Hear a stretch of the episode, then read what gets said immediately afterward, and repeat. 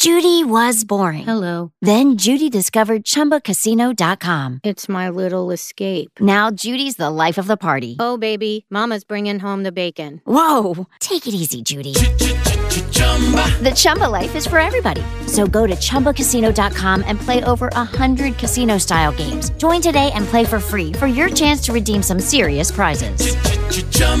ChumbaCasino.com. No purchase necessary. Void where prohibited by law. 18 plus terms and conditions apply. See website for details.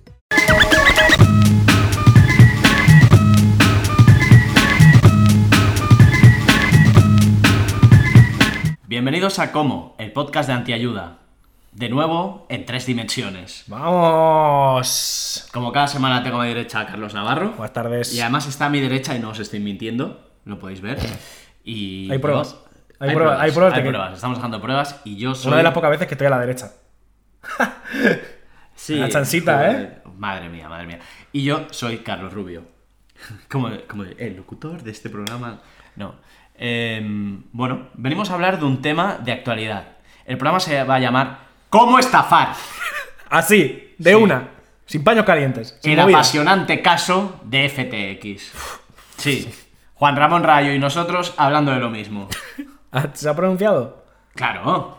¿Y qué ha dicho? Es que no. Yo qué sé. Ha pronunciado. Pues alguna mierda, que es el fin de, que es el fin de la economía No, española, que es lo que o sea, siempre. tenemos ¿no? un- en este programa tenemos un tiempo limitado para preparar los programas. No se puede leer ni ver todo. Ya. Entonces, Si hay, que prescindir, sé- si hay que claro, prescindir de algo, si hay que- pues Juan Ramón Rayo lo Juan Ramón siento. Rayo, pues es prescindible. Ya está. No, no pensamos que nos pueda entregar algo interesante. Vayamos al tema. ¿De qué venimos a hablar? Bueno, esta semana, en el mundo cripto, que es un mundo que nosotros seguimos solamente para rajar, La, la esfera. eh, No, la esfera cripto. el metaverso. Rebautizado como el metaverso. Eh, no, el. el ¿cómo, ¿Cómo era, tío? Que lo llaman. El ecosistema cripto. El ecosistema cripto. El ecosistema cripto ha sufrido un terremoto. Otro, De- otro te refieres. ¿no? Otro terremoto más. Ya. Bueno. El tercer exchange más grande del ecosistema cripto ha petado. ¿Vale? Y la historia de cómo ha petado y la historia de dónde nació es tan divertida que se merecía un programa. Y diréis, ¿por qué cojones queréis hablar otra vez de criptomonedas? Pues no, no queremos hablar de criptomonedas. Las criptomonedas son una excusa para hablar del, del trasfondo psicológico y filosófico que escondían las personitas que han montado esta gran estafa. Por lo tanto, primero hablaremos, hablaremos de qué ha pasado, luego de quiénes son los personajes importantes y por último rajaremos, criticaremos y evaluaremos el trasfondo filosófico. ¿Qué ha pasado? Pues muy sencillo, esta última semana ha reventado un exchange, como ya he dicho. ¿De qué manera? De una manera absolutamente bestial. Eh, de la noche a la mañana pasó de valer 16 billones de dólares a nada, ¿vale? Detrás de este exchange hay un personaje curioso llamado Sam Bankman Fried. Samuel Banco Hombre Frito. Es decir, eh, si alguien se propusiera tener un nombre de ladrón, Ese, ese, ese. ese sería el nombre. No estoy siendo antisemita, creo. No estoy siendo. No va de esto, no va de esto, sino sencillamente es el nombre más ridículo con el que uno podía hacerse tremendamente famoso por ser un estafador. Sí. Hombre, sí, la verdad es que Mm.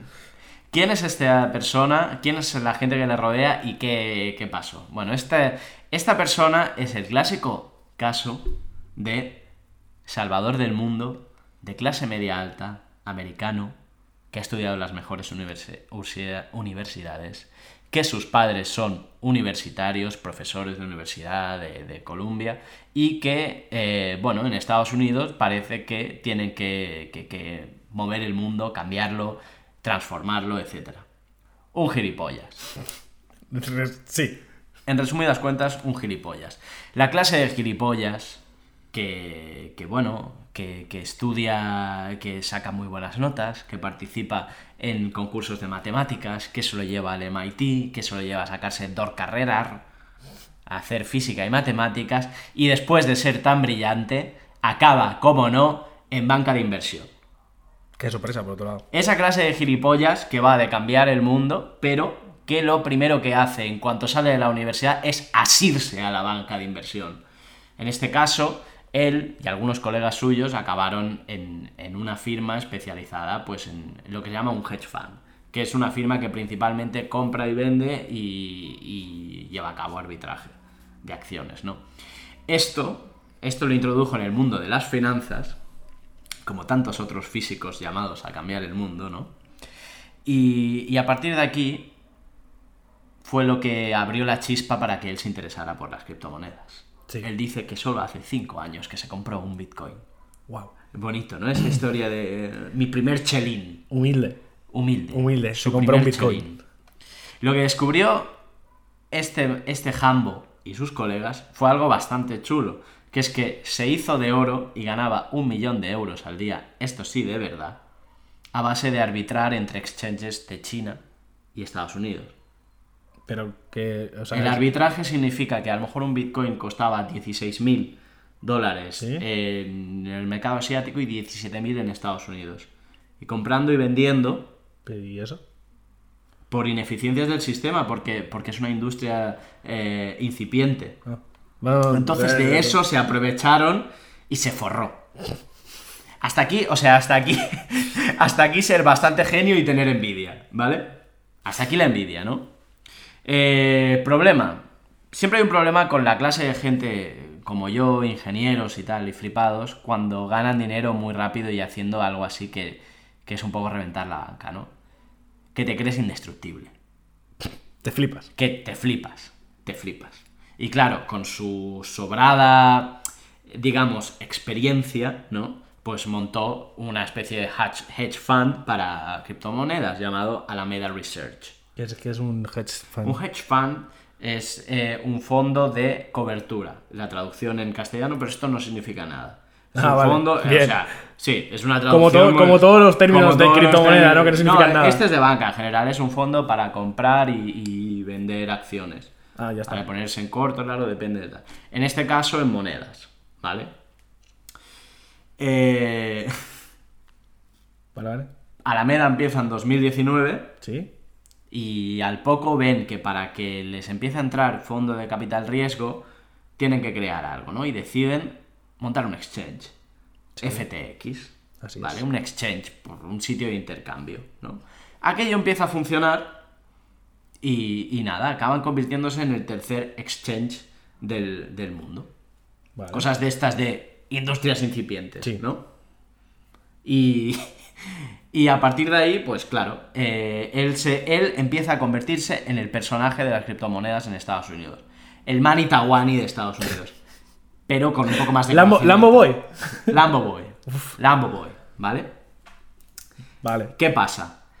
Se cree el personaje de tal manera que empieza a convertirse en un personaje, ¿cómo decirlo, no? Eh, en alguien llamado para, para, una- para un objetivo superior.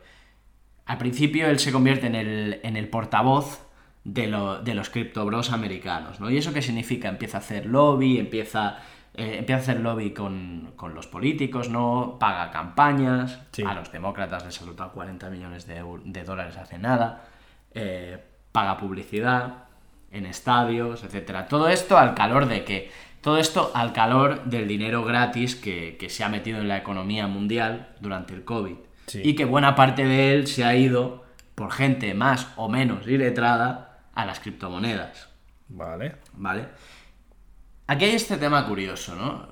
Le seguimos llamando criptomonedas, pero exactamente no, no son una moneda.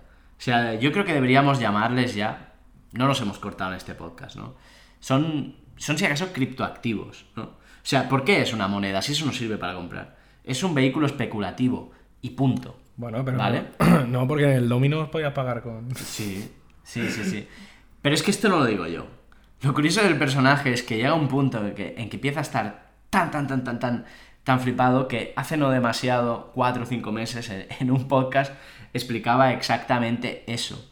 Que ellos lo que hacían era hacer unas cajas que decían que tenían una función y porque la he hecho yo vale un dinero y eh, si tú entras vale más dinero y así se hincha. Ah, Con estas palabras, hablando de boxes, Sí. le explica lo que es el, el cripto. Y ya en aquel momento, el locutor de aquel podcast, que ahora os buscaré y os dejaré en la cita, ya decía, a mí esto me suena a Ponzi. Y él le dijo, no, hombre, no, por Y favor. dijo- Y él dijo, no, básicamente eres un boomer. Estamos haciendo la economía así. Esto va a servir para cambiar el mundo y los proyectos de, los proyectos de mejora del mundo van a pasar por aquí. ¿Y qué ha pasado? Lo de siempre. Que era un Ponzi. Que era un poco. Vaya, Sí. vaya. Qué, qué cosas, ¿eh? Es que, de verdad. Te voy a explicar, para, para ser breve, no te voy a explicar cómo ha reventado esto. No, no, explícamelo porque es que no lo he mirado. Muy bien. Pues ha reventado de una manera bastante sencilla. Eh, este último año las criptomonedas empezaron a caer. Sí. ¿Vale? ¿Por qué? Porque los tipos de interés han subido. Esto, es, esto lo hemos repetido aquí algunas veces. Pero eh, a priori eran las criptomonedas lo que nos iba a proteger de la inflación. Porque aquello tenía un valor, pues yo que sé, era el nuevo oro.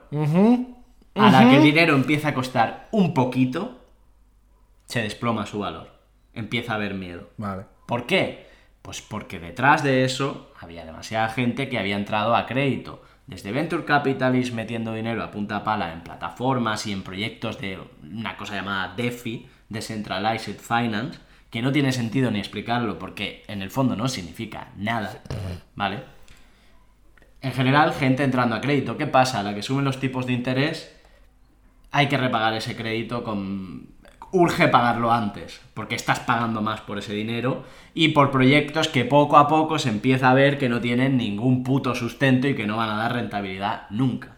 Porque son vehículos especulativos y porque en el fondo todo el mundo lo sabía. Solo los pobres y letrados se han pensado que aquello era el futuro. Yo creo que la gran mayoría de gente que ha ganado mucho dinero sabía que estaba surfeando una ola de mierda. Puede ser. Fin. ¿Vale? Vale. Este tío en concreto, SBF, como, se- como le gusta llamarse, porque su nombre es eh, rarísimo, yo creo que llegó a, creer- a creerse sus mentiras. Tanto es así que este año, eh, viendo que iban cayendo eh, fondos de capital riesgo de, criptomonedas, algún otro exchange más pequeño, etc., se puso, a- se puso en rescatarlos, ¿vale? Pero esto no lo rescata el, el exchange, lo rescata esa matriz de la que te he hablado antes que se llama Alameda Research. Sí. Que básicamente la llevaba su novia. Porque todo esto pasaba en una mansión de las Bahamas. ¿Vale? Eh, se gastan una barbaridad de dinero en reflotar eh, eso o en inyectar dinero. Y llega un punto que cuando el dinero empieza a fallar, eh, de, ponen como colateral de esos préstamos internos que no deberían suceder una especie de dinero invisible que tenían dentro del exchange que se llamaba FTT. El FTT es una stablecoin, ¿vale? Sí. Como dólar a, a- un dólar de mentira para la plataforma. Vale. El típico dinero que gente de buena fe o gente muy avariciosa había metido diciendo, bueno, pues mis dólares están aquí. ¿Vale? Pues buena parte de la deuda de, de- de esta deuda estaba en Alameda. Por lo tanto, las dos empresas, es complicado explicar, las dos empresas eh, eran casi una, ¿vale? Era como un sistema de ecuaciones indeterminado. Vale. ¿Vale? Era la misma ecuación, era la misma mierda. Por lo tanto, a la que baja un poco más el Bitcoin, empieza a apretar tal, se empieza a oler la tostada. Sale una, sale- empiezan a salir noticias en Coindesk de que hay algo raro en Alameda. En los corrillos de Silicon Valley empieza, se- se empieza a sospechar de un tío que, que- que no tenía unas cuentas claras. Es decir, ellos buscando más dinero, pasó que en algún momento empezaron a mostrar que lo que tenían delante era puro, no solo puro humo, sino latrocinio y, y- y mala gestión de, de un, de, de una empresa, o sea, una jodida locura. ¿Vale? Y además, este tío, puesto de anfetas con sus colegas, pues aún iba de chulo y un día cogía y se metía con Mark Zuckerberg por echar a, a gente, un día hace una semana, o se metía con el tío del mayor eh, exchange del mundo. ¿Vale? Un tío que se hace llamar CZ, porque como es chino, tiene un nombre muy largo y sí, sí, es bastante guay, ¿no? Es que Claro, claro. Tú te vas riendo de la gente. Porque tú te has flipado porque has puesto tu. porque le has cambiado el nombre al estadio de los Miami Heat y ahora se llama FTX Stadium. Porque Larry Davis ha, ha hecho un anuncio de tu plataforma. Porque ahí ha metido dinero Tom, Tom Brady. Tú te vas flipando, tú has puesto danfetas, ¿no? Pero hay un punto en que no te puedes pasar de listo. Sí, puede, sí. Sí, puede, O sea, sí. Spoiler, sí puede. Sí, spoiler, sí puedes. Pues el Chanfeng este conociendo en el fondo lo que son las criptomonedas, en plan, estamos todos en este barco de mierda, ¿vale? Pues dijo, voy a vender todos los, todas las monedas estas de mentira que, es- que hay en mi exchange, que tenemos nosotros, FTTs, porque en su día habían puesto dinero incluso para que naciera ese exchange, lo voy a vender todo. Obviamente, Armagedón. Armagedón. Miedo. ¿No? Sí. aquello se va a la mierda y a los días le dice, se va a la mierda heavy, en plan, ese es el momento en que se pasa de 16 billones a 1. Y, y en aquel momento, a, a los dos o tres días, se ofrecen a comprarles, a rescatarles. En plan, ríete tú de Chanfen. Pero claro, cuando Chanfen entra, dice, Esto, esto no, esto- se, esto no se puede comprar, esto es una locura. O sea, Chanfen se ríe y se, re- se re ríe de ti. O sea, Chan, o sea, Chan Feng lo que hizo fue un poco lo que hizo nomás con Twitter, pero saliéndose a tiempo, ¿no? O sea, vio el percal y dijo, "Oh, no, no, No. no, merece la pena. En plan, no, no, no. No, merece la pena por la no, broma. No, no, no, yo creo que es mucho más divertido. Sencillamente, Chanfeng lo reventó. Porque no te puedes pasar de listo con Chanfeng. Po- Bueno, pues por una Ni cosa- con nadie, ni con nadie. Es que la primera elección es no te pases de listo con la gente. Yo creo que es lo mismo. O sea, yo creo que es parecido. O sea, en plan, como una flipada, pero eh, Chan Feng dijo, no merece la pena por la broma. y Elon Musk se vio pillado y dijo, pues ahora me la tengo que comer. Pues voy a hacer Twitter 2. Exacto. Eh, verifícame esta. Vale. Vale, Y entonces supongo que con este, con esto se destapó el- la movida. claro. Cuando claro, cuando dijo, se destapa, "Ni de cuando, broma". cuando desaparece el dinero, cuando llega un punto que la gente quiere retirar y ya le dicen no, no puedo retirar, Se ha roto. hay cabreo. Hay cabreo. Es en plan, ¿qué cojones está pasando con mi dinero, no? ¿Qué dinero- pasa con mi dinero? Tu dinero está eh, en una casa de las Bahamas. Seguramente gastado en anfetas. Bueno, el poco dinero que quedaba, dinero en forma de criptos, ¿no? Sí. A los dos días le hackean. ¿Qué, cas- qué cosas? Qué sorpresa, ¿no? Sí. Vaya. Y cuando empiezan a, a investigar también, bueno, cuando entran los de Binance para hacer la compra esta, se dan cuenta que incluso en la contabilidad había un, lo que se llama un backdoor, una puerta de atrás en la que el propio dueño, porque todo esto lo hacían entre 10 tíos en la casa esta gigantesca de las Bahamas, podía pasar dinero de un lado a otro, sin dejar constancia en las, en las cuentas. O sea, de Alameda Research a FTDX, ¿no? Al revés. O sea, de al FT, revés, sí. claro. Uno alimentar al otro, que era el... Show. A todo esto, esta gente que si dando entrevistas, que si tal, con el rollo de que. Con el rollo este, mierda de New Age, de que tú no te quieres forrar. De que tú quieres salvar el mundo. ¿Sabes? Esta mierda. Porque aquí, esta persona, su novia, Caroline Ellison, ¿vale? Voy a poner a esta persona, mira, ahora que tengo un vídeo, ahora que tengo vídeo, esta persona es el tío Sam. Sam, No Sam, por ¿eh? favor. No se ve nada aquí, ¿eh? Mira, oh. Hola, Sam. Eh, Caroline. Estafador y jugador mediocre del LOL. Sí, esto es importante. Esta persona y esta persona está feo- iban dando entrevistas. Está feo hacer. persona. O sea, está feo hacer body shaming, está muy feo, pero joder, Safa parece Dobby, tío. Yo lo siento mucho. Es una estafadora, se puede. O sea, se puede. Se puede hacer chiste de una estafadora. Sí, ¿no? se puede, se puede. Se puede. Me deja. Él lo habla con el Ministerio de Igualdad y el Ministerio de Igualdad me deja. Tengo una.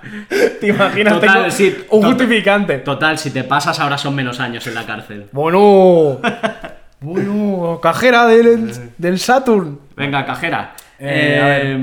¿Qué? ¿Por dónde Sí, es- Esta peña que estaba haciendo lo que se haya los cojones, vamos. Sí, Tremendo desfalco. tremendo de Falco. Eh, La empresa en... ha entrado en bancarrota, creo Persona- que no. Claro, claro, ahora están Ahora rellenando los papeles. Ya ahora han puesto hasta otro CEO. Lo divertido es que han puesto al CEO de la quiebra de Enron. Que fue por lo mismo. Este rollo vintage, ¿no? Que es un poco. eh, Hay que pensar que, que SBF. SBF es un notas eh, de nuestra edad. Pero que fue por la- O sea, un millennial de mierda aficionado al vintage. Y ha dicho. Eh, Pero ha dicho, "Os hace falta un CEO vintage. Pero Es la de- de Enron fue una cosa más o menos parecida. Más ¿no? o menos lo mismo, contabilidad turbia. Ha dicho, esta persona me va a ayudar a mí. Por hacer una cosa que él llamaba yield farming. Farmear eh, yield, que ya no me acuerdo cómo. Rendimiento. Farmear rendimiento. Vaya. Farmeame esta. Que Buen rendimiento ¿no? ha farmeado, Buen ¿eh? rendimiento. Vale. Fantástico rendimiento. Vale, entonces ahora sí que se han declarado en bancarrota ya, ¿no? Sí, y ahora ya da igual, yo qué sé. Ahora, ¿qué pienso yo que le va a pasar a esta persona? A ver. Antes de entrar al trasfondo filosófico que tenían detrás, que es algo que veo que te has preparado muchísimo y que va a ser muy gracioso. Yo creo que a esta persona le van a matar unos narcos. ¿Qué? O sea, lo de esta persona va a entrar a la cárcel, te lo juro. O sea, en las, O sea- cripto- en las criptomonedas, yo- la única gente que emplea las criptomonedas con un sentido es el- son los narcotraficantes. ¿Tú crees que le ha dejado un roto a un narcotraficante de miles de millones de dólares y no le va a pasar nada? Hombre, a ver, es rico, tendrá seguridad. Pero es que ya ni siquiera es tan rico. Ahora no tiene un puto duro. Hombre, algo, Ahora se, tiene el problema de todo millennial de pagar su alquiler. Algo- Aunque sean las Bahamas. algo se habrá guardado. Claro.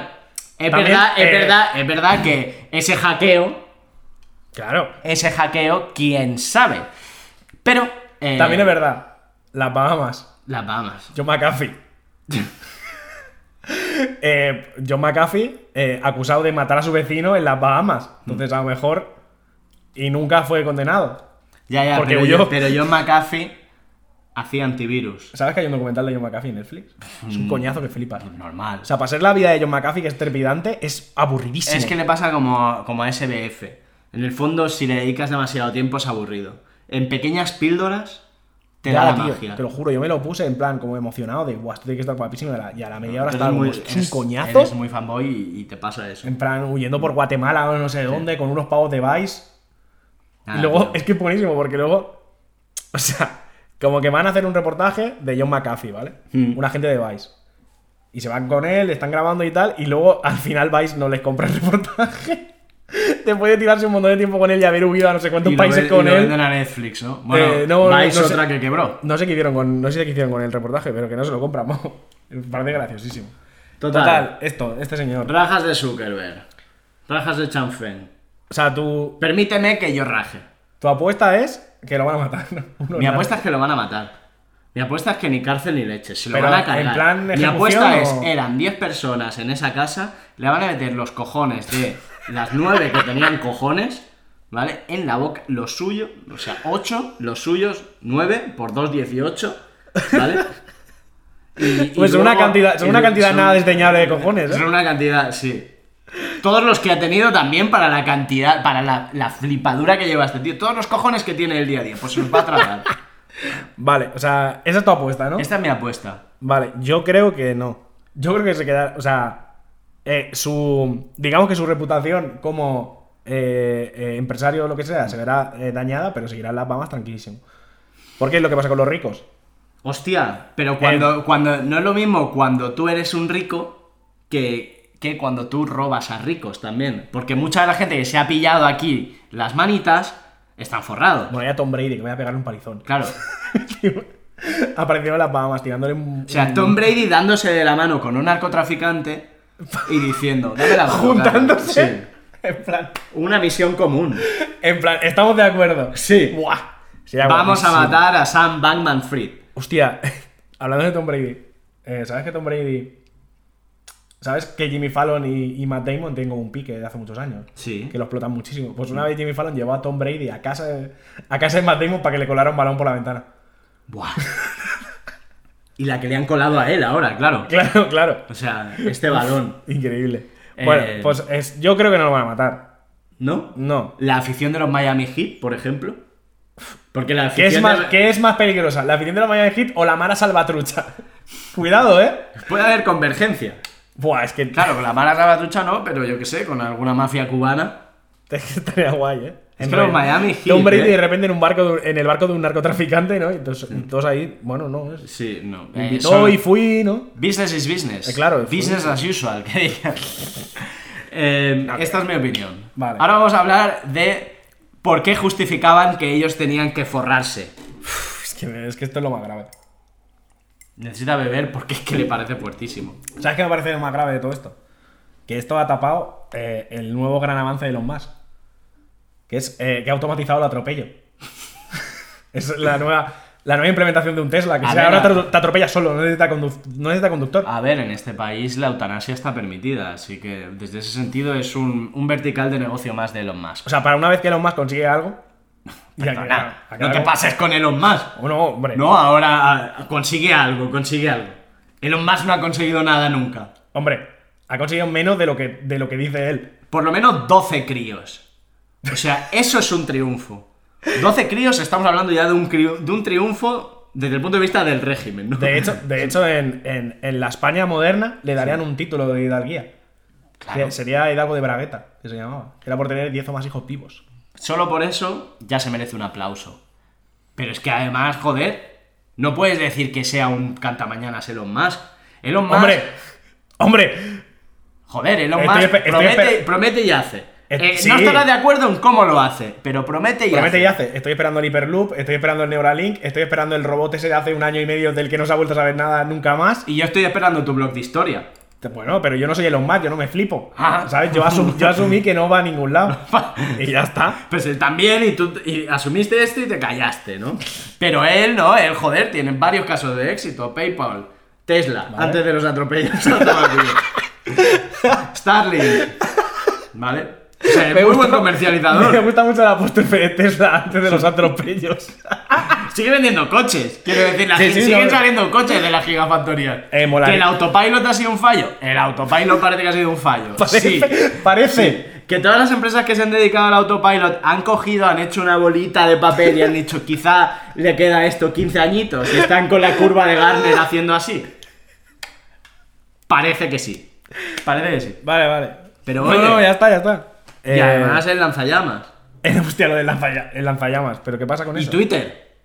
El nuevo Twitter. Eh, El nuevo Twitter. el nuevo Twitter schumpeteriano. El nuevo ¿Tú te Twitter. hubieras pensado eso de. de ¿Cómo de implementa la Agile el tío, eh? O sea, él hoy ha enviado un mail y ha dicho: A partir de mañana empieza Twitter 2.0. Si estás conmigo, si estás con mi equipo, ¿vale? Eh, dale a aceptar. Tienes tres días para pensártelo. Si no, tienes tres meses de sueldo y, y te vas. América. América la tienes. es que se van a quedar tres, tío. es que va a llegar. Que no, que no, que estoy seguro, claro, nosotros solo vimos la gente de que, la gente que está en contra, la gente que dice que va a petar, que alguien va a tirar de un cable y aquello se desmonta. De momento no se ha desmontado nada. Ya, Bueno, la autentificación de dos pasos. Tonterías. Ya, bueno. Destrucción creativa. Esa. Que esa Schumpeter. que esa Agile Sí. ese. No, pero- método Toyota. Claro, lo No lo mismo. No es lo mismo. Yo no lo sé. No. Yo digo cosas aleatorias. Pero hemos hecho programas de esto, joder. Ya, sí, sí. Apréndete la lección. Yo qué sé. Payaso. la crítica. Habla, por favor. Vale. Eh, entonces, esta persona, ¿vale? Eh, eh, no me apunta las iniciales, la verdad. Sam Bankman Fried. Me voy a apuntar S- Sam. SBF. SBF, porque es. Bueno, no sé. No me parecía Sam- relevante. Sam Bankrupt Fried. Está guapísimo. La verdad es que o sea, me parecía tan poco relevante para lo que voy a contar que no me va a apuntar ni el nombre de esta persona. Insiste en el tema principal, en lo que os debéis quedar de este programa. Un jugador mediocre de LOL. Sí, League of sí. Legends. Eh, un jugador que no pasó de bronce. De bronce 3. Un montón de artículos diciendo. diciendo SBF estafador y mal jugador del LOL. Que Equiparándolos. Ya, ya, ya, que seas buen estafador y mal jugador. ¿en qué Claro, ¿qué, qué delito es peor?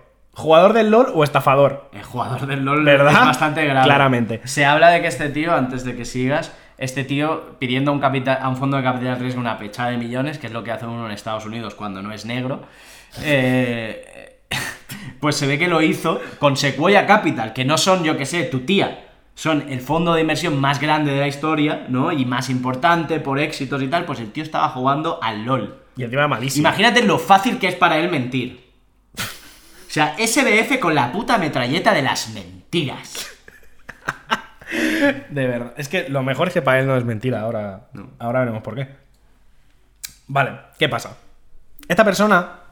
O sea, había un momento que has dicho que él eh, como que quería salvar el mundo y tal. Hmm. ¿Vale? ¿Por qué? Porque esta persona Es está, eh, aparte de ser eh, un flipado increíble, está dentro de una movida que es eh, una cosa como muy de Silicon Valley eh, que se llama altruismo eficaz. ¿Vale? Se ve. Sí, sí. Bueno, en fin. Ah, ya verás. Total. ¿Qué es el altruismo eficaz este, vale? Deslumbra. Eh, o sea, eh, esto es eh, esta- lo que dice esta gente, ¿vale? Sacado literalmente de Wikipedia. Es que no quería. He añadido muy poca cosa. En plan, para que lo que se supone que esta gente dice, ¿vale? Di que sí. Entonces- Nuestros oyentes no han descubierto la Wikipedia. No, pero me refiero, para que, para que no sea. para- que no me digan, no, es que eres un rojo peligroso. El titular. El titular. Eh, es una filosofía que aplica la evidencia y la razón para determinar las maneras más eficaces de ayudar a otros. ¿Vale? Vale. Esto es. eh, tener en cuenta a la hora de actuar todas las causas y acciones posibles para que, los que para lo que tú hagas tenga el mayor impacto positivo posible en la sociedad. Yo me levanto cada mañana y lo intento, ¿sabes? Claro, entonces tú dices esto, bueno, bien, ¿no? Hmm. Está bien. Sí. Aquí no hay fallo. Todos queremos el bien de la sociedad, ¿vale? Entonces, claro, pero esto, ¿cómo se hace? Pues tienen como diferentes, eh, diferentes ideas que sustentan esta movida y como que es lo que se basan para elegir proyectos y tal. ¿Vale? Entonces, eh, entre ellas está el coste-beneficio, que es eh, buscar acciones benéficas que tengan el- los mejores resultados con menos inversión. Me gusta que lo explicas como, como si lo hubieran inventado ellos. Hemos inventado el coste y el beneficio. Ya, bueno, Sí. esto lo aplican. Sí. ¿Vale? Además usan como movidas de, de testeo de medicamentos, ¿sabes? El, pruebas Sí, controladas aleatorizadas. Sí. ¿Qué dices? Bueno, total. Eh, priorizar causas, que es eh, que se analizan las causas según unos factores que ellos deciden y tal, y eligen las que. mm, la que las que tienen un Mayor- impacto mayor en la sociedad. Mayor eficacia, ¿no? Sí, Eso, básicamente. Sí. Eh, la imparcialidad. Que esto es, esto, es, esto es chungo. O sea, porque es imparcialidad, en plan, todas las vidas son iguales, tanto las de ahora como las que están por llegar, como las futuras. Es bonito. Y algunos hablan de los animales también. Es bonito. Hay veganismo. No es, no es en general, pero hay veganismo. ¿Vale? Entonces, también eh, se sustenta en la riqueza comparativa, que es en plan que cuanta más pasta tienes, más puedes donar al final. Locura, coste-beneficio. Sí, sí, sí. Sí, sí. Y el. eh, bueno, esto lo pone como razonamiento contrafáctico. Que es lo del, lo del earn to give, entre otras cosas. Sí. Esto lo decía mucho el, el SPF este. Sí, sí, que él quería quedarse sin nada. Que él estaba ahí. Que no Exacto. me interesa tampoco el impacto. Exacto, O sea, o sea- no, que le interesaba el impacto, pero no la fama. Que me la Exacto. suda, que me o sea, la básicamente esto es en plan. O sea, lo que hace esta gente es como elegir una profesión que, donde ganas mucha pasta porque así puedes donar mucha pasta. Es la excusa que te inventas para irte a la banca de inversión Exacto. cuando sales del MIT. Exacto. Entonces, eh, es mejor trabajar. O sea, para esta gente eh, dicen que es mejor trabajar en una organización caritativa. No, esto, que es mejor, perdón. Sí. Que es mejor que trabajar directamente en una organización caritativa. Pero es divertido porque luego ellos donan. Entonces entienden que hay personas de primera y segunda y que Sí. ellos son los escogidos. espérate, ¿no? espérate.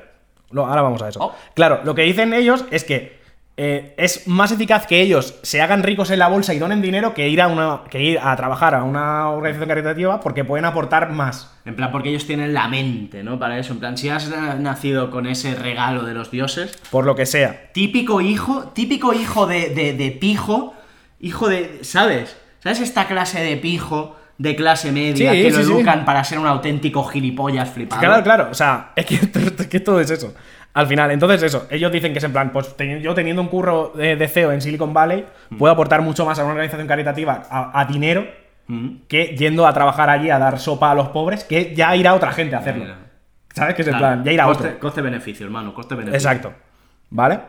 Y esto es más o menos el. Esto es más o menos la teoría. ¿Sabes qué pasa? La teoría está muy bien, pero ellos se han olvidado de. Yo creo en el Lindy Effect, tío. El Lindy Effect, que es que las cosas que llevan 50 años en el mundo es más probable que pasen 50 más que las cosas que llevan 2. Vale, y hay una cosa que lleva bastante tiempo en el mundo que es el Corán. La parábola del Sagrat al Corán. Y, hay, y uno de sus versículos más famosos es, es aquel de quien salva una vida salva a la humanidad y quien mata a una persona mata a todas las personas. Y esta mierda, esta mierda con tan poco trasfondo es contraria a las enseñanzas Por un momento me ha asustado. de Mohammed. Por un momento me ha asustado, ¿eh? Cuando dicho- No, no, no, no. Cuando has Pero- empezado a hablar del Corán, así como. uf, un poco islamofobia, puede ser. Pero me ha asustado un poco, la verdad. Ya sabes que en este programa se permite. Sí, sí, sí, pero aquí se permite todo, vamos. Total, que esta, esta es la teoría, ¿vale? O sea, lo- esta gente es lo que dice. No te- Tú, tú lo, de- o sea, tú lo veo- ves. Yo lo veo. Claro, claro, yo. Claro, tú lo ves y dices, bueno, a ver, un poco flipado, pero Mm. está bien porque quieren ayudar. Sí. Bueno, Bueno. ahora veremos. Eh, ahora veremos. Esto ya es, esto ya es mío. O sea, esto ya es eh, eh, conclusiones que he llegado yo. ¿Vale? Básicamente lo que propone esta gente es mercantilizar el altruismo. Básicamente, tratarlo como una empresa. Como, ¿Vale? un, como un servicio, ¿no? Para. para es. Un Ni de siquiera, ni siquiera, porque tiene que, si buscando el máximo beneficio con la mínima inversión, o sea, no, no les interesa el servicio, lo que quieren es el máximo beneficio con la mínima No, inversión. no, me refiero que tú compras el bienestar, o sea, el sentirte bien porque estás mejorando el mundo, poder bueno, pero eso la, como eso todo- paquete y pero- comprarlo, pero ¿no? toda la caridad de pijos es lavado de conciencia al final. Vale. O sea, en eso es igual que la caridad normal. Vale, hasta aquí. Cali- calidad 1. Ca- O sea, sí, esto es caridad estándar, ¿vale? Vale, que es en plan el limpiador de conciencia de pijos. Bien. Bueno. Pero ver, le da un punto, ¿vale? Le sube un nivel, que es mercantilizarlo, ¿vale? Que, eh, bueno, esto es. Está feo mercantilizarlo todo, porque hay cosas que no tienen que ser rentables. Hmm. O sea, hay, hay cosas, bueno, que no deben ser, que no deberían ser rentables. Como por ejemplo, correos. No, correos sí debería ser rentable. No, porque correos ofrece un servicio. Un servicio que muchas veces no es rentable, pero es la única que ofrece ese servicio. Pues que espabilen. A ver. No, eh, podrías haber dicho la sanidad. Por ejemplo. Era un caso, era, un, Sí, era algo más evidente. Da igual, ¿qué más da? Es que O sea, el tema es- a punto de decir la tele pública y te hubiera arrancado la cabeza. No, la telepública no. Eh, Es que me- el tema de correos me- es porque es la cosa que siempre se ataca. Mm. En plan, no, es que correos es una mierda y siempre va a pérdidas y gasta mucho dinero. Ya, pero correos también es el- la única empresa que te lleva paquetes a según qué sitio. Pues, por ejemplo, tú llamas a una empresa de mensajería para que te lleven a. para que te lleven un paquete a un pueblo de, yo qué sé, de la sierra y te comes una mierda, te dicen que te jodan. Gracias, correos. Exacto. Entonces, no todo tiene que ser. eh, no todo tiene que ser mercantilizado. Hmm. ¿Vale? Ese es el primer, ese es el primer pero. ¿Vale? Segundo pero. ¿Quién es la gente que está eh, más a tope con el altruismo eficaz este? Básicamente CEOs de Silicon Valley y ricos en general. Sí. ¿Y qué te están diciendo con esto? Lo que te están diciendo es que eh, ellos, como son la, como la élite que son, porque ellos se han, se han puesto como la élite del mundo, ellos te, te van a decidir qué criterios, o sea, a base, con unos criterios muy racionales y muy científicos, lo que, lo que hay que ayudar y lo que no. Sí. Básicamente, ¿vale? Y para eso necesitan todo el dinero posible. Porque se supone que cuanto más dinero, más pueden donar y más pueden ayudar. Y porque hay, fíjate que hay un punto de, de, de despotismo ilustrado que Sí, su claro. dinero sí que vale, pero el dinero de los tontos como que no saben hacer Claro, claro. Con, con su dinero. Mejor lo tengo yo y les doy de comer. Sí. Somos sus putas palomas. Es que espérate. Porque es que ahora viene. Ahora viene el- el- la unión con lo que acabas de decir. O sea, no es casual que Peña como Peter Thiel, Mm. que Peter Thiel es el, el de Palantir, que Sí. es la empresa de datos que tuvo una movidita ahí en las elecciones de Estados Unidos, tal, que para mí se ha convertido en literalmente el anticristo. Para mí ella es la peor, la peor persona del mundo. La persona que quiere alimentarse de los datos de- del sistema de, de Y, sanidad. y como te, y como te descuides de tu sangre. O sea, deja- dale tiempo, ¿vale? Eh, está muy interesada en esta movida. Claro. Claro. ¿Por qué?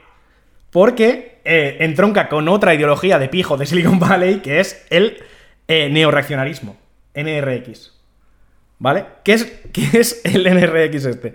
Pues, eh, para sorpresa de nadie, básicamente, eh, en líneas generales lo que dicen es que las personas son desiguales de nacimiento y tienen que gobernar el mejor casualmente ellos. Mm. Porque son los más listos o los más, eh, o los más capacitados o los que estén por encima por los motivos que a ellos les hagan del nabo. Luego aquí ya entra, hay gente que es más racista, menos racista, una especie de darwinismo social feo, raro, en fin, total. Entonces, en la del altruismo eficaz entronca muy bien con esto, porque al final es una élite que decide que a quién se ayuda y a quién no. Pero fíjate que también entronca con las élites neoliberales de corte más eh, liberal americano. Sí, claro. incluso, incluso este ha pagado la campaña de los demócratas, el segundo, el segundo donante, es una puta locura. Sí, sí, O sea, en el- para mí es que está, está por encima de eso. Eso es bajar demasiado a la tierra, ¿no? Eso va a depender de cada uno de- del rico de turno. Para ellos es sencillamente eh, que nada cambie. Yo creo que, yo creo que lo que sienten aversión es a un cambio, a un cambio verdadero. Es decir, es muy fácil pagar limosna. Eh, Pero, pero las cosas no solo se solucionan con dinero. Es decir, yo puedo ir y pagar eh, un pozo en, eh, en chat, ¿vale? Uno o mil. Y seguro que mejorará las condiciones de vida de esas personas. Pero a lo mejor esa gente, para que su vida mejore, no depende de eso, sino depende de que haya un sistema democrático. Y de todo eso nos olvidamos. Claro. Y ese es el tema, porque eso es lo que cuesta, porque debatir ideas, que las ideas son gratis, eso es lo que no se quiere. Lo fácil es dar dinero y encima tener que decirte que eres la mejor persona del mundo. Lavado de conciencia de pijo. Ha dado conciencia. Pero bueno, pero me da igual, porque yo lo quiero, lo quiero relacionar con esto, porque me hace mucha gracia. Tú relacionalo con lo que te dé la gana. con los neoreaccionarios estos. Entonces, ¿qué pasa? Eh, volviendo a lo de los neoreaccionarios, que era eh, eso, personas que las personas son desiguales de nacimiento, y entonces hay una élite que tiene que ponerse al mando de toda esta peña, por, por motivos X. ¿Vale? Casualmente toda la gente de Silicon Valley. por lo que sé. Incluso la mediocre en el LOL. Exacto. Entonces, el, el propio, el propio Peter Thiel a.k.a. el anticristo, a.k.a. Satán, es eh, un defensor de esta movida. Que es en plan, que este lo, lo- lo manda más al rollo, al rollo empresarial y entonces dice que los jefes de, o sea, los CEOs de las empresas de Silicon Valley son la nueva élite mundial y lo que tienen que hacer es crear monopolios empresariales donde los CEOs sean literalmente los presidentes de, los, de, eso, de eso, ¿sabes? De esos monopolios. De esos monopolios y que se conviertan como en países pequeños, controlados poco- por CEOs. Un poco lo que han hecho con este, con este. El caso de este exchange es muy típico, los exchanges de, de Bitcoin.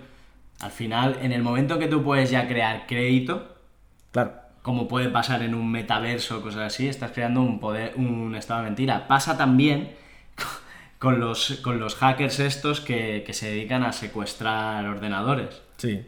Que ya tienes potencia bélica. Es que Está bien. vaya, ¿eh? Entonces, Entonces, from zero to infierno. exacto. Dios, tu apocalipsis. Eh, básicamente, a mí, esto es, un- es que es, es loquísimo porque es como una Pero es bastante verdad. ¿El qué? A ver, a ver, a son, ver, a la son élite mundial, no, no que esté de acuerdo, sino que es bastante verdad que sí que lo son. Son la élite mundial. Mark Zuckerberg es la élite mundial.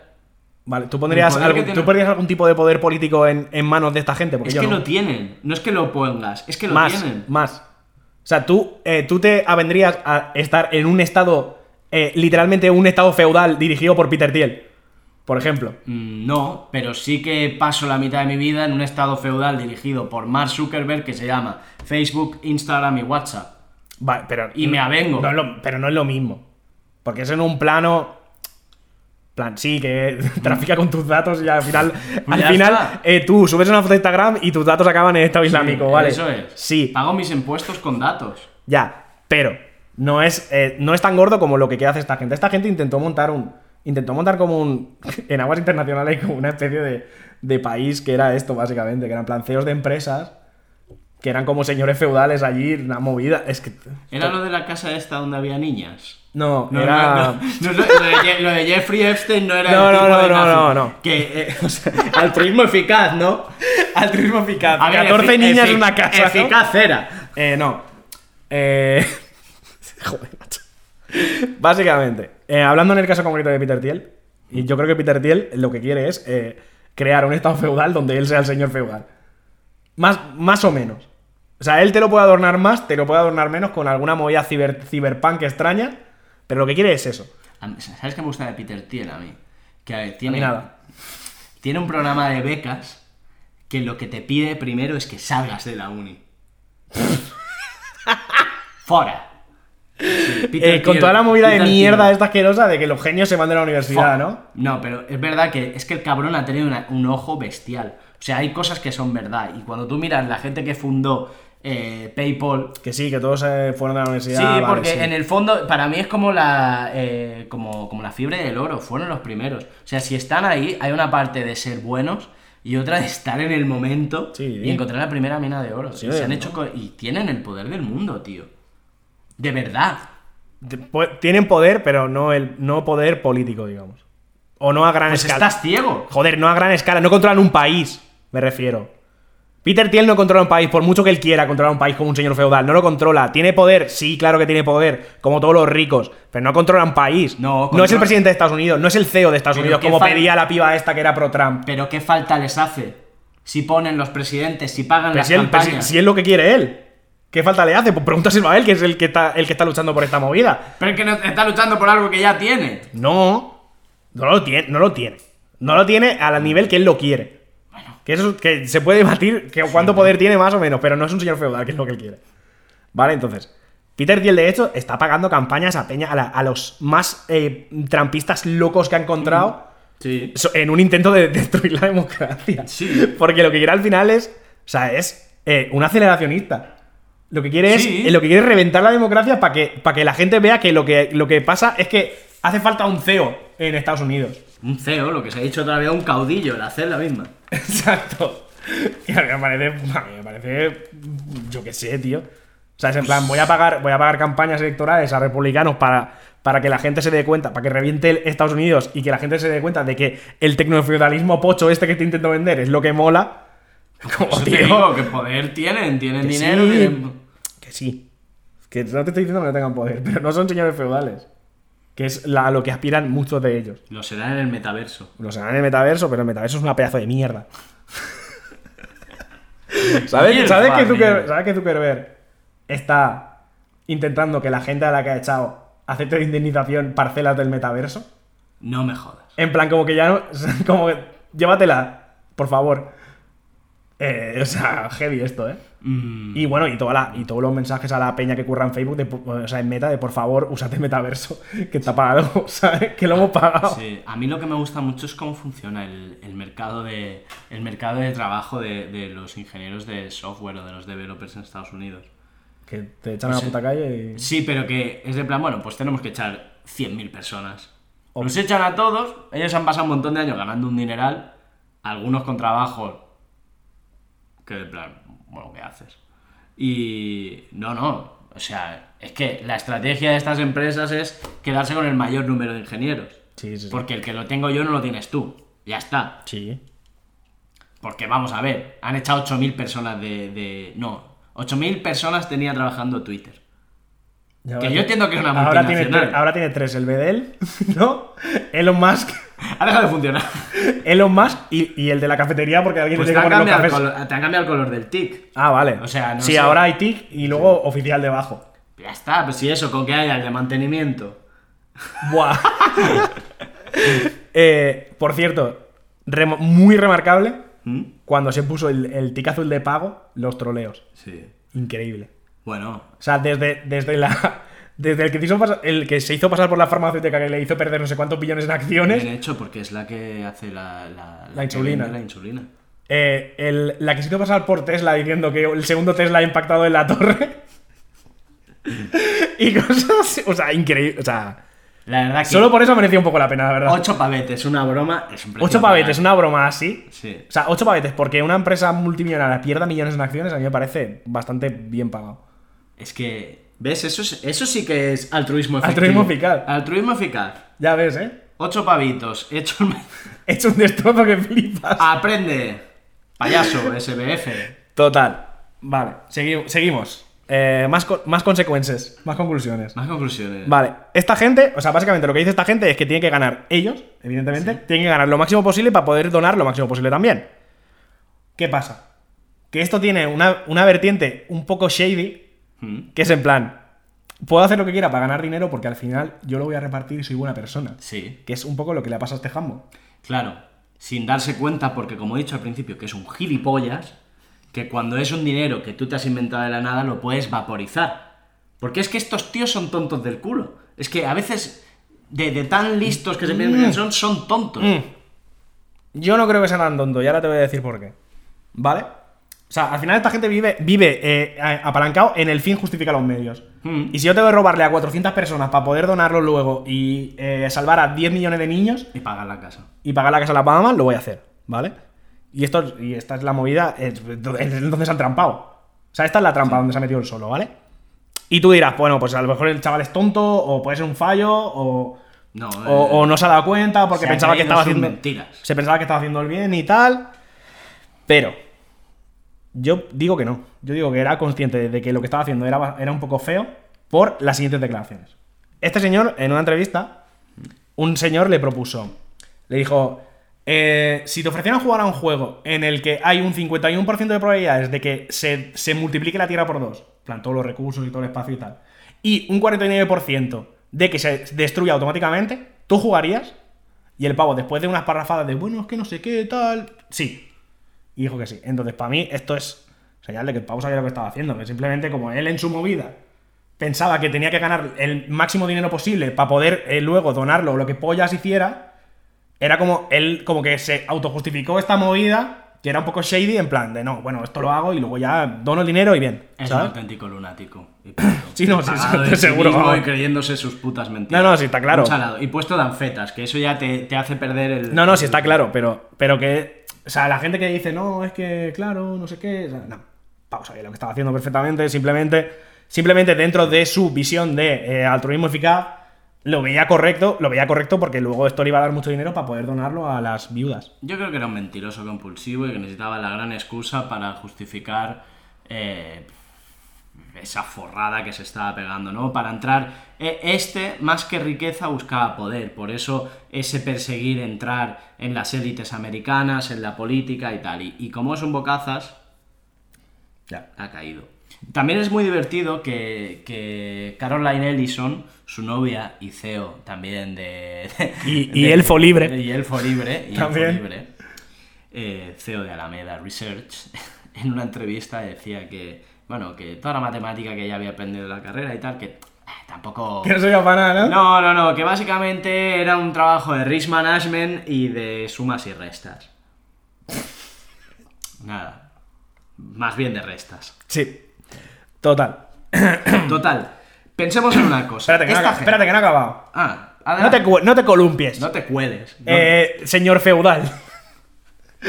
Total, el resu- en- para mí, el resumen de esta movida del, Sí. del, del- la mo- mierda esta de pijos asqueroso Sí. es que esto es eh, eh, gente que por un lado se cree mejor que los demás y han asumido que tiene el- que liderar el mundo del mañana cuando nadie se lo ha pedido.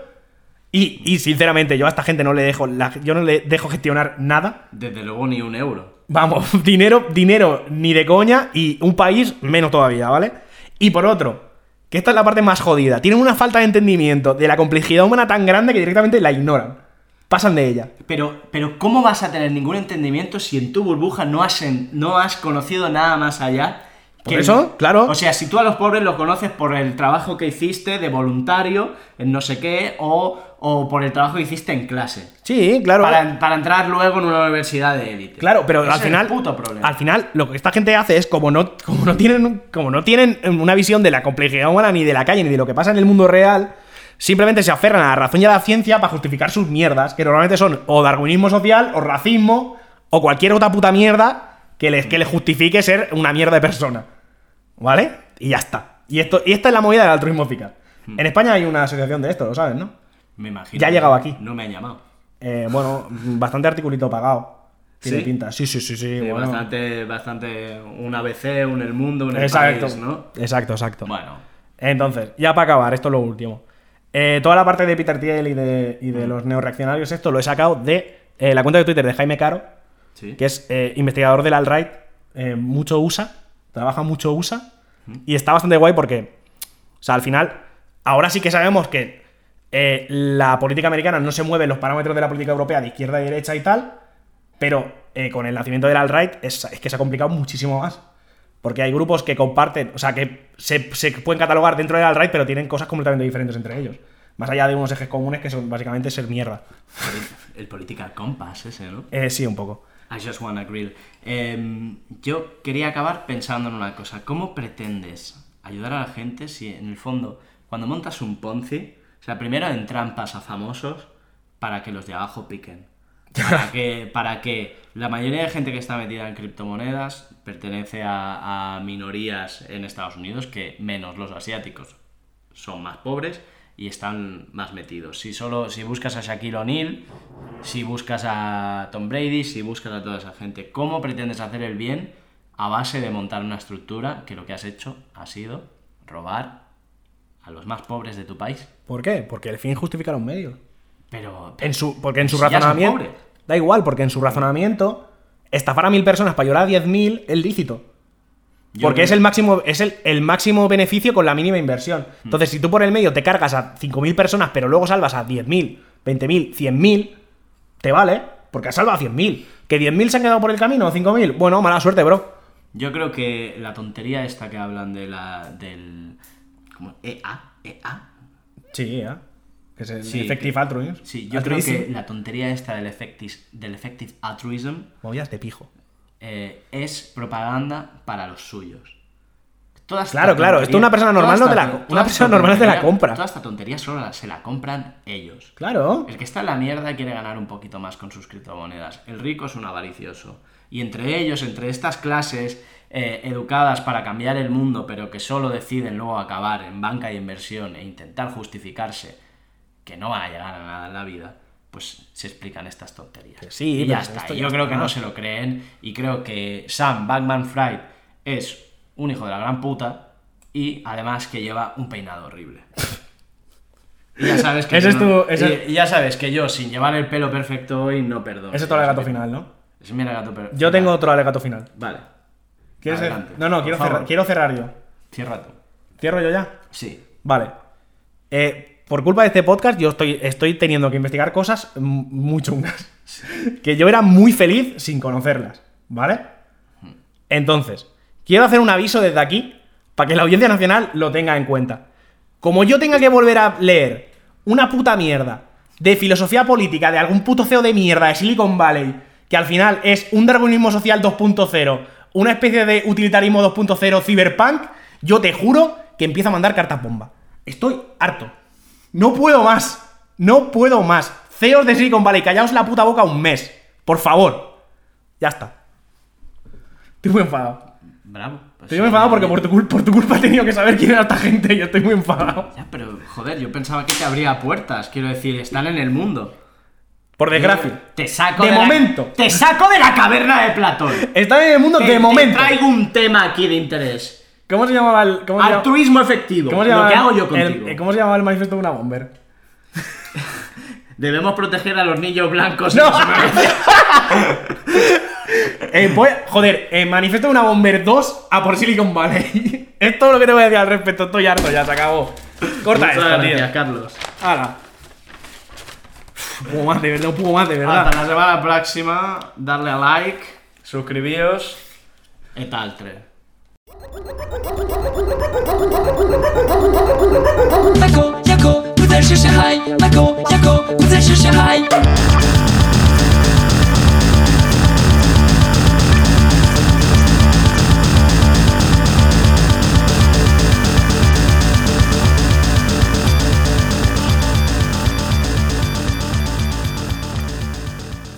Judy was boring. Hello. Then Judy discovered ChumbaCasino.com. It's my little escape. Now Judy's the life of the party. Oh, baby, Mama's bringing home the bacon. Whoa, take it easy, Judy. The Chumba life is for everybody. So go to ChumbaCasino.com and play over 100 casino style games. Join today and play for free for your chance to redeem some serious prizes.